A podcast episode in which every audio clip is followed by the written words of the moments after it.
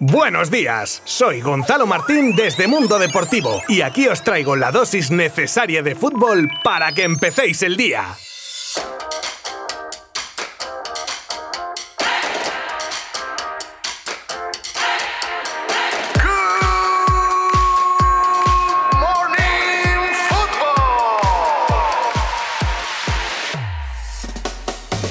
El Atlético vuelve a depender de sí mismo para ser campeón. Oye, esto es de locos, ¿eh? Es que ni queriendo se puede tener un final de liga más apretado y para muchos inesperado, porque cuando todo el mundo daba como favoritísimo al Barcelona, por sensaciones, estado de forma, etcétera, pues qué mejor que un par de pinchazos para echar por tierra esas opciones. Y cuando se da la vuelta a la tortilla y empatan Atleti y Barça dejando la liga en bandeja de plata al Real Madrid, bueno, pues empata también contra el Sevilla y la cosa se queda como estaba. En unos días la iniciativa por ser campeón ha pasado del Atlético Atleti al Barça, del Barça al Real Madrid y ahora vuelve al equipo rojiblanco que vuelve a depender de sí mismo para ser campeón, mientras que el Real Madrid y Barcelona necesitan ganarlo todo y que pinche el Atleti. Y en el caso de los culés peor, porque a mayores necesita también que pinche el Real Madrid. Un Real Madrid que ayer, como decíamos, empataba a dos goles en el Alfredo Di Stéfano en un partido de infarto en el que pudo pasar de todo y en el que Fernando adelantó a los sevillistas para que después igualase el marcador a Asensio. Ya en el rush final del partido Rakitic de penalti daba ventaja al Sevilla, pero muy al estilo del Madrid en el minuto 94, Cross que chutaba desde fuera del área y el balón que golpeaba a un jugador y de rebote cambiaba la trayectoria del esférico y entraba en la portería de Bono, el que sería el definitivo 2 a 2. Hoy se juega el partido de liga entre Betis y Granada, que mañana comentaremos, así como el estado de la clasificación una vez terminada la jornada 35. El duelo andaluz, por cierto, que será a partir de las 9 de la noche y ya sabéis dónde podéis seguirlo en directo. Eso es,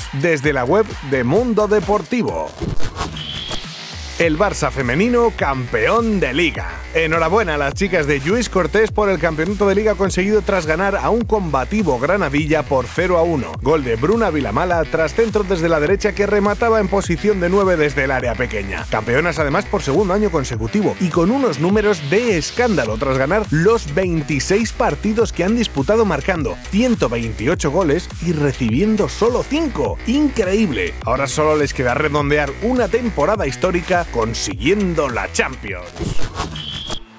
El pique entre Ter Stegen, Luis Suárez y Gerard Piqué. Luis Suárez que volvía a pisar el Camp Nou esta vez como visitante, pero se notaba que salió al campo extramotivado. Yo diría que incluso demasiado acelerado en alguna ocasión, con la de experiencia y de vivencias que ha tenido el bueno de Luis en su vida futbolística y se le notaba como un chaval del filial que sube por primera vez con el primer equipo. La tensión del partido era enorme y tuvo algunas palabras con alguno de sus ex compañeros, como en una jugada concreta donde quedaba un balón aéreo rechazado y en la pugna por el mismo saltaban Ter Stegen y Suárez. El portero pero impactaba con su mano en el delantero ahora del Atlético que se tiraba al suelo de una manera un poco exagerada, a lo que el portero y ex compañero le recriminó tras las quejas del uruguayo que le había dado con la mano y no con la pierna como para exagerar tanto la caída. A lo que Gerard Piqué, que llegaba al auxilio de su compañero, le decía a Suárez: Ya está bien, gordo, no me jodas, ya está bien. Cosas curiosas del fútbol ahora que podemos escuchar las conversaciones dentro del campo el Barça se siente utilizado por Neymar. Decíamos el viernes pasado que según el equipo, Neymar había frenado su renovación pensando en ver las opciones que tenía de fichar por el Barça. Y pasa el fin de semana y nos encontramos con que se hace oficial la renovación del brasileño con el PSG hasta 2025. El problema es que según Raku, hace un mes el Barça debió mandar a un emisario a París para hablar con Neymar, al cual le trasladaría el brasileño su deseo de volver a Barcelona. Con esta renovación se aleja casi definitivamente la vuelta algún día de Neymar. De ahí la decepción de la cúpula culé, que ahora debe ponerse manos a la obra para conseguir refuerzos de cara a la próxima temporada sin Neymar en el horizonte.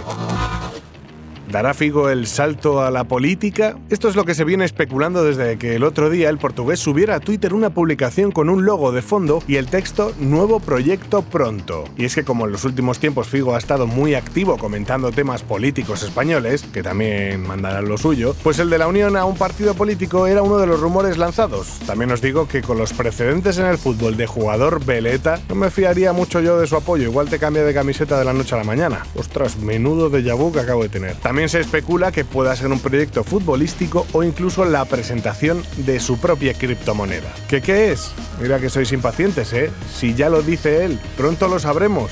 Pues calma, que pronto lo sabréis. Hasta mañana. Mundo Deportivo te ha ofrecido Good Morning Football, la dosis necesaria de fútbol para comenzar el día.